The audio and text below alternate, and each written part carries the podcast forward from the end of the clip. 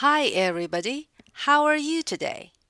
今天我们分享的主题是“亲爱的，我爱你”。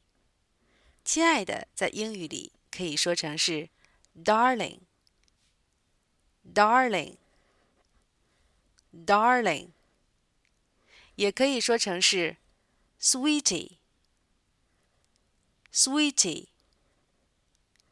sweetie。亲爱的，我爱你。 I love you, my darling. I love you, my darling. 也可以说成是 I love you, my sweetie. I love you, my sweetie.